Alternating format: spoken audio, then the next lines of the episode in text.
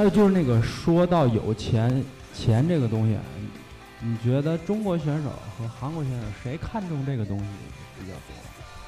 我觉得这是共通的吧。对，大家都很看重。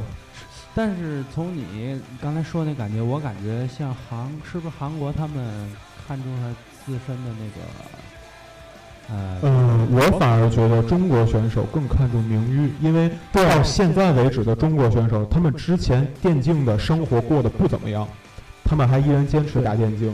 但但是我感觉啊，是不是他们有的人就是你像咱家拿刀塔二来说，嗯《刀塔二那个冠军队伍不是一个。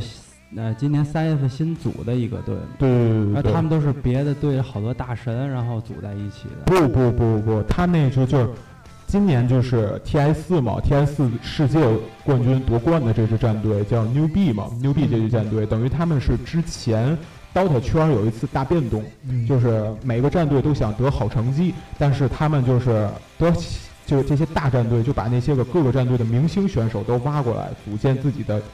想象当中的全明星阵容吧，但结果就是肯定有一部分选手，他们原来战队的顶梁柱就没了，他们战队顶梁柱没了，他们自己这战队就得解散了，等于 New B 这个战队就有点像什么呢？就是 DOTA 圈里面几支就是几支战队没人要的一些选手组在一块儿组成了一支战队，他们没有，并不像那些个大战队一样，DK 啊、IG 一样，IG 不是王思聪赞助的吗？万达老总嘛，就是。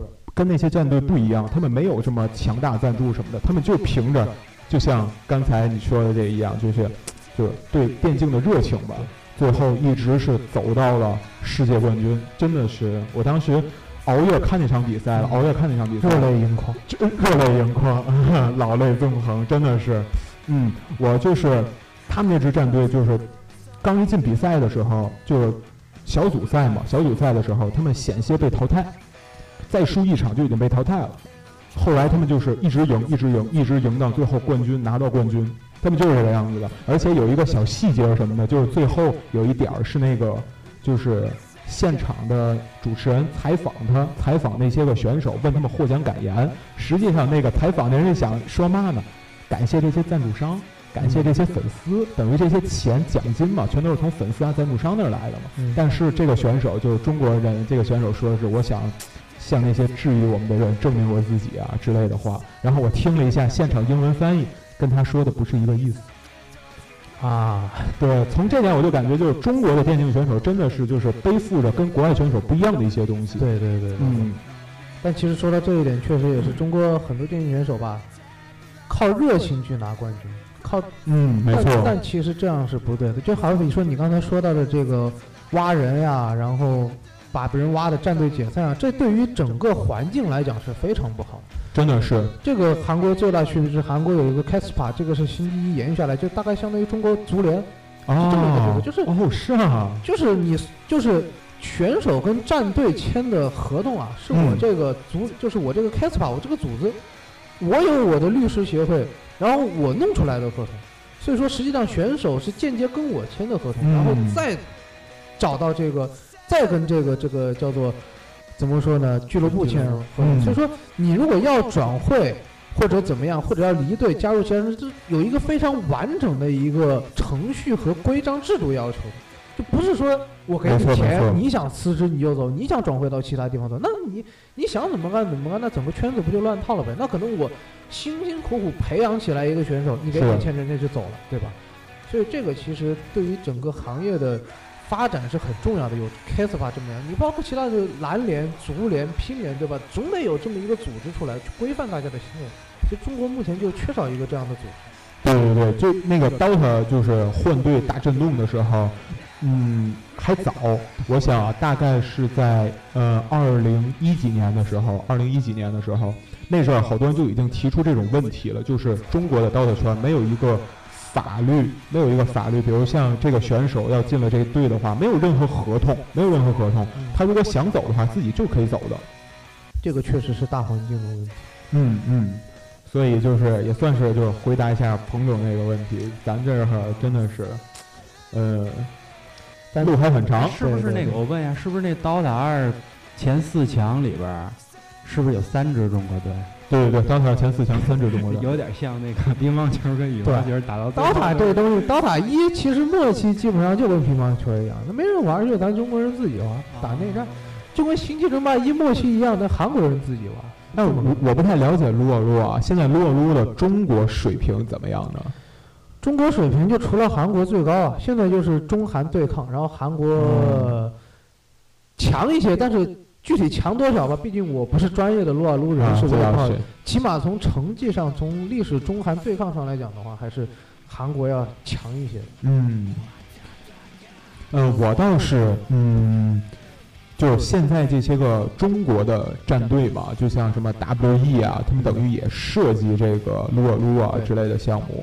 嗯，在韩国是不是也是就是也是这个样子？实际上已经造成了就是几家大战队。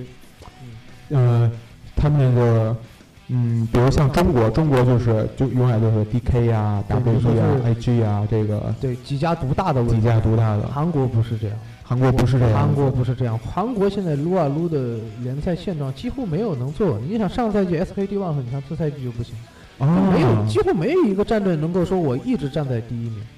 这个也真的是跟那个法律也有关系，我觉得。对对对对对。因为大家实力吧，其实都比较接近，而且大家都憋着一股劲儿，所以说大家都努力。你稍微一不注意就会被拉下来。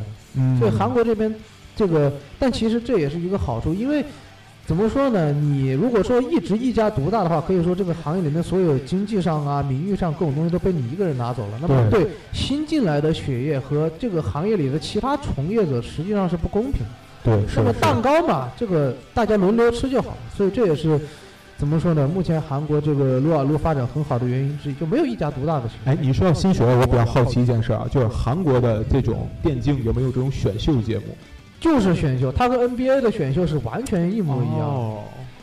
当时星期一，包括现在英雄联盟是怎么样？是像应聘一样，它会有一个大的一个一个联海选，就是你先打比赛，嗯，打到前多少多少名可以进入一个选秀。那么包括笔试、面试啊，到最后。会有留下，比如说留下五十个人、一百个人，那么这个时候各个战队的教练、跟经理、跟职业职业人会过来挑，嗯，然后他们会上去有自我介绍啊，有自我推荐啊，然后会有自己的一些精彩表现的一些回放啊，然后这个时候教练根据你的这个简历也好、履历也好，然后根据你这个当场的表现和你成绩，嗯，然后来选秀，就这样，嗯，然后选完之后再送去整容。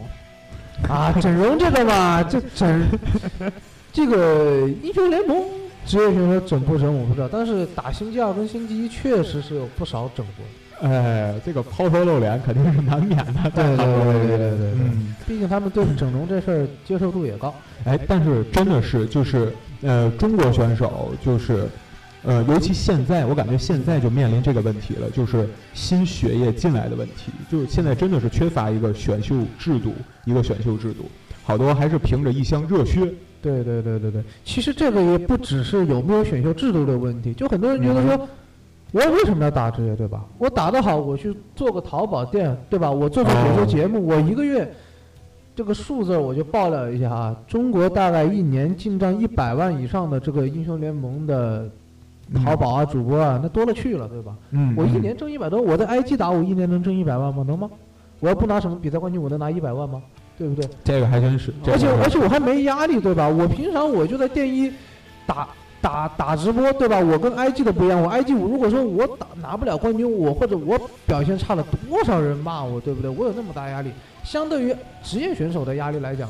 可能这些做直播跟教学节目的，相对来讲压力会稍微小一点。但如果要光拿金钱衡量的话，我感觉肯定是当淘宝店就开淘宝店最。对对对对对，这个就不是靠金钱去衡量了。对对对，我感觉。如果说是名誉上或者个人抱负上的话，可能很多人会觉得这个职业选手拿冠军啊怎么样会好。但是单单考虑经济上的问题的话，肯定是。做淘宝或者做节目主播会好一些。这就是我刚才就想想问的一个事儿：为什么中国人那么多，但是打打比赛就是有名的就这么几个人，还被挖来挖去？呃，有一些潜规则啊，就像呃，我呃想说就是潜规则可以说，其实就是我那个刚才就想说，就是既然中国人那么多，然后为什么就是打比赛就是打比赛的人就是这么少？第一个是还是我刚才说的啊，我打得好，对吧？可能我每天在宿舍里面坐着打得好，那我毕业我一样去要去银行上班的呀，我一定要，我一定要读研究生的呀，家里都招好人了。对呀，家里一定要把我安排进当公务员的呀，我怎么打职业？我打职业，我妈还不砍死我呀，对不对？这个我就是，嗯，就牛逼舰队不夺冠了吗？牛逼舰队就打刀的牛逼舰队，它里面有一个人叫小八。嗯。他们战队夺冠之后，就是我在网上就看到了小八他职业生涯是怎么过来的。实际上，他们家原来也挺有钱的，但是呢，他就是挺叛逆的，等于他是连高中都没上完，他就出去，就是一开始是给别人做代练，因为他的他也要挣钱嘛，对不对？然后他就给别人做代练，之后又接触到了像什么真三啊，然后渐渐的去打 DOTA 啊之类的。等于他其实也是一个完全跟家里断开关系的这么一个人。嗯，我想说什么呢？就是现在这些电竞选手，就是咱中国这些电竞选手，嗯，说实在的，就是要走上电竞这条路。呃，当然，你们家如果开明的话，可能还好；但是如果不开明的话，你肯定要面临很多很多的背负很多很多东西的。可能大家就觉得嘴巴上面想想说。啊，你反正你的职业战队也有收入对吧？你跟家里闹闹翻怎么样了，对不对？可能这这就好比说，你爸妈反对你跟他结婚怎么样？那结就完了，不用考虑你爸妈感受。可能你嘴巴上面你评论你说这么说，你真的能做到说跟你爸妈翻脸，对，然后自己一个人出去吗？那其实我不知道对别人怎么样，反正这个对于我来讲是非常困难的一件事情，我肯定做不到。这个是这个是，所以也是后来就是想走这个就叫什么？传媒，对对对，传媒这块儿，对对对，嗯，要是把这两件事结合到一起的话，我感觉还是很不错。那那那，我又刚又想一个啊，想起来嘛，说嘛，就说就是现在既然有这种想法，家里不会，就是家家里不会肯定你去让你做这个东西。啊，那 DOTA 或者是撸啊撸这电竞会不会出现一个断层的现象？你像老选手就陆续退役，你像 DOTA 里有这个不会，因为为什么呢？因为中国有钱人多，多的是那种家里家境殷实的孩子去做这些事。就其实我在这个圈子里面也有段时间，就是我认识的人呢，在这个圈子里面呢，就是两种人。第一种就是家里穷的不行了，嗯，就反正也你你也没什么社会关系，你也找不到好工作，那我不如我就去打进电竞，我拼一把。第二种就是家里，就是还可以的，就是家里也不指望说通过我什么读个特别牛逼的学校，找特别牛逼工作，能有特别牛逼的出息。家里对我要求就是你高兴就好，你完成你自己的人生理想就好。主要是这两类人，所以说这两类人是不会出出现断层的，任何时候都会有这两类人出现，断层是不会出现的，只不过。不可能达到那种全民去参与的那种，但是就这样子，其实也说明咱这始终没把这个当成一个正常职业去看。对，这就是关键，就是你打游戏的，在目前的中年人，包括老年人看来，多少还是一个不务正业。嗯，没错，没错，没错。对。但其实这个东西是可以通过我们自己去改变的，我们可以把它变成正业，我们可以弄一个像 c a s p a 像足联这样的组织，我们可以给每一个从业者都去发。三金发保险，我们可以把这个东西做成跟公务员、跟事业单位、跟央企一样的这样一个行业。这是靠每一代人去去努力的。你就想，二十年前人家还觉得打台球都是小混混呢，对吧？现在中央舞台不天天播台球吗？对吧？有道理啊。这是一个是现在四五十岁的人觉得说打游戏是不务正业，那我们现在我二十五岁，等我到四五十岁的时候，我就不会觉得他是不务正业。所以这个。当我们这一代人成为这个社会中真正的中坚力量的时候，整个社会整个社会的价值观能够由我们而改变，我们去推动它的时候，这个时候打游戏就不会是一件就像现在这种不务正业的事情。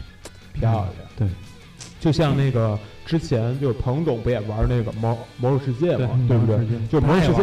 哦，你也玩魔兽世界？魔兽世界，你是从公四十五级公测？对，我四十五级公测开始老，我是游戏游戏狂人啊，跟跟我一样，跟我一样。我我我我我那阵也是四十五级，还在荆棘谷嘛，还在荆棘谷的时候，我我那阵玩的时候，等于最一开始是什么呢？好像有一个到十七级免费不花点卡，我大概是从那阵开始玩。那阵我大概是上初中初二吧，嗯，我是初三开始啊，差不多差不多，嗯。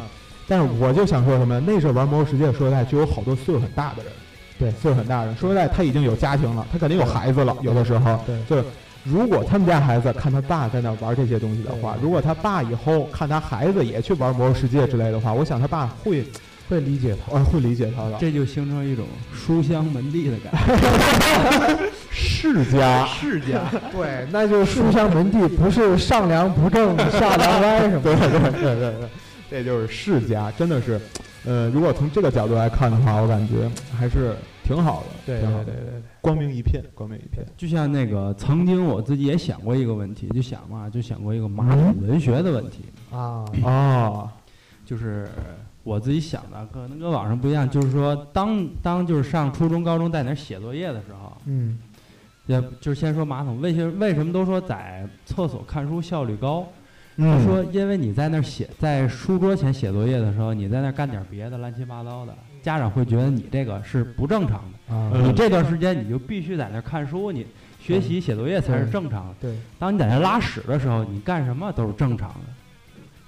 哦，就是这个，哎，这个有有有点意思啊，是吧这个有点意思啊。所以我就说，要就像你们刚才说的，有可能就是到咱三四十岁当一个中坚力量，嗯就是咱接受了这个东西，嗯接受这种东西，咱的孩子在干这个，咱就觉得他是正常的。对，而家从家长的理念，从他们那种小时候的理念，就是学习、学习、学习，嗯就是这种意思。嗯，所以我反正我要是看见我孩子以后打电竞的话，我会很支持。为什么？你爸就有这天赋，真的。你爸当时差一点就当上职业，真的。嗯，那个，嗯，我之前啊，就是暴雪校园行嘛，暴雪校园行也也来过我们学校，来过我们学校，然后我就是很机缘巧合的，啊，就是我走在我们学校校园的路上，我准备奔着暴雪校园行那会场去呢。嗯嗯，我就想，哎，今天有三个职业选手来，我正奔那边走呢。我从我就是走在这条走道上，迎面走过来仨人，我还跟我室友在那儿瞎侃呢。哎，你看那人长得真像姚，打职业那姚。啊哎，你看旁边那人长得真像小八。我再看旁边那个，我操，旁边那长相塞勒啊！我操，长得倍儿像的，仨人走一块儿，那就是那仨吧？然后走过去，挨个指着问：“哎，你是小八吧？啊，对对对，你是姚吧？啊，对对对，你是塞勒吧？啊，对对对，行，签个字吧。”然后他们仨特别羞涩，你知道吗？真是特别羞涩。嗯，其实这个电竞选手，我感觉就是，嗯。在荧幕之外，你知道也是挺普通的，嗯挺普通的。嗯，但是如果要在那个韩国那边的话，就是，比如像接触这些个职业选手啊，是不是也有一些个比咱更对那是近距离一些接触？是这样的，你之前就是韩国有一个非常著名的英雄联盟类节目，叫做《英雄联盟夏季教程》，就会请一些这个韩国的职业选手过来做客。其实这个好像还挺有名，还上了腾讯主页的。干哦，是吗？然后就这个节目啊，一看这个韩国职业选手，他把这个节目就做的像综艺节目一样。嗯，快挺有意思啊美。营那样的，做成综艺一样。然后那些职业选手吧，一点也不羞涩，坐在镜头前面侃侃而谈。啊，但是国内很多当时就同一年代，二零一二年、一三年同一年代选手就，就是我一个朋友，按照他的话来说，普通话都讲不明白，然后说起话来也结结巴巴，然后很羞涩这样的，就说明怎么说呢？在国内，你这个电竞选手，你还不是一个公众人物，就是你作为一个公众人物，你就是说，比如说你是企业老板也好，你是什么什么行业代表也好，嗯你你不仅仅是做好你手头上的事情就够了。你有时候包括新闻，甚至说新闻发布会，或者说是在什么节目上侃侃而谈，都这都是你作为一个公众人物的一个一个职能、一个职责。那么所以说，现在中国这个公众人物这一点还这个这个职能啊，还没有完全意义上的赋予到中国电竞职业选手身上。大家还大多数职业选手还是一个就在网络的另一端，或者说在电脑前的一个人，而不是一个公众人物。这是最大的区别。嗯，我我还有一点啊，就是像现在现在的中国，基本上这个电竞行业这个职业生涯就是这个样子，就是呃，你年轻的时候打职业，然后打到该退役的年龄了，你退役之后当个视频解说，当个那个或者有哪个就游戏风云啊之类的愿意要你的话，你去那儿当个解说，这就是他的一生的规划，基本上就是这个样子的。那比如像韩国那边肯定也遇到这个问题，选手肯定是要退役的。对，他如果年龄大的话，他退役之后，他等于就是跟运动员一样，他失业了。对在韩国的话，大概还是以两种途径为主。第一种跟中国一样的，还是留在这个行业；哦第，二种就是我再去读书，或者我去其他行业。嗯，有很多韩国电竞选手就可能退役了之后去读书的，这个在嗯韩国是很常见的一种情况。因为在中国的话，可能二十四岁、二十三岁再去读本科，可能有点奇怪。嗯啊，但在韩国不是这样，韩国有大量的二十二岁去读本科的，因为有很多人，比如说他十八岁第一次高考失败，复读一年，十九岁再失败，那去当兵，啊，当兵两年回来，我二十一岁复读一次又失败，二十二岁成功了，二十二岁去读本科，嗯所以这个就是怎么说呢？韩国对这个的包容度可能好一点嘛，可能你电竞没打出水平，没打出来嘛，二十岁嘛，那我重新去读大学或者是读个学院什么的都可以的。就我感觉，就像你说这个这这个现象，不光是在中国，不光是电竞，在其他体育项目中也是这种情况。是是，就是毕竟出名的就那么几个人，没错。然后其他人他就也许就哎留下来做教练或副教练之类，或在这个俱乐部里打干干活。而其他的，你像，你说前一阵儿有什么那个女的举重冠军，不还去澡堂搓澡之类对的？对对，这个韩国人好很多，因为第一个是他作为职业选手，他不是只有那几个出名证的多，他的工资会比较平均，就跟 NBA 一样的。就算我是坐板凳的，我一个月也能拿那么多钱，虽然比不上科比那么几千万、几亿的拿，对吧？起码我是买个别墅、开个小车没什么问题，就说这么个意思。就蛋糕还是切的比较匀均匀这样。嗯第二个是，因为韩国这个电竞的行业做的比较大、比较广，所以相对的，它的后路越多。就是你在退役之后可以从事的、从事的这个职位啊，跟工作的机会也多。嗯，这倒也是，毕竟就是在幕后的岗位还有很多。嗯，而且在韩国还有一个特点，就是做小型创业比较容易。就不行的话，我就我打完电竞，反正我之前也是个出名职业选手嘛，那我就开个什么来自星星的你炸鸡店呗，然后做个刀子自己做广告，对吧？或者我是开个什么什么店都行，对吧？不一定非得在这里，我开我卖卖鸡也行。这个这个在咱这儿竞争压力更大了哈，比比干电竞竞争压力还大，卖鸡。嗯，好了，聊这么长时间了，咱也该插一首歌了。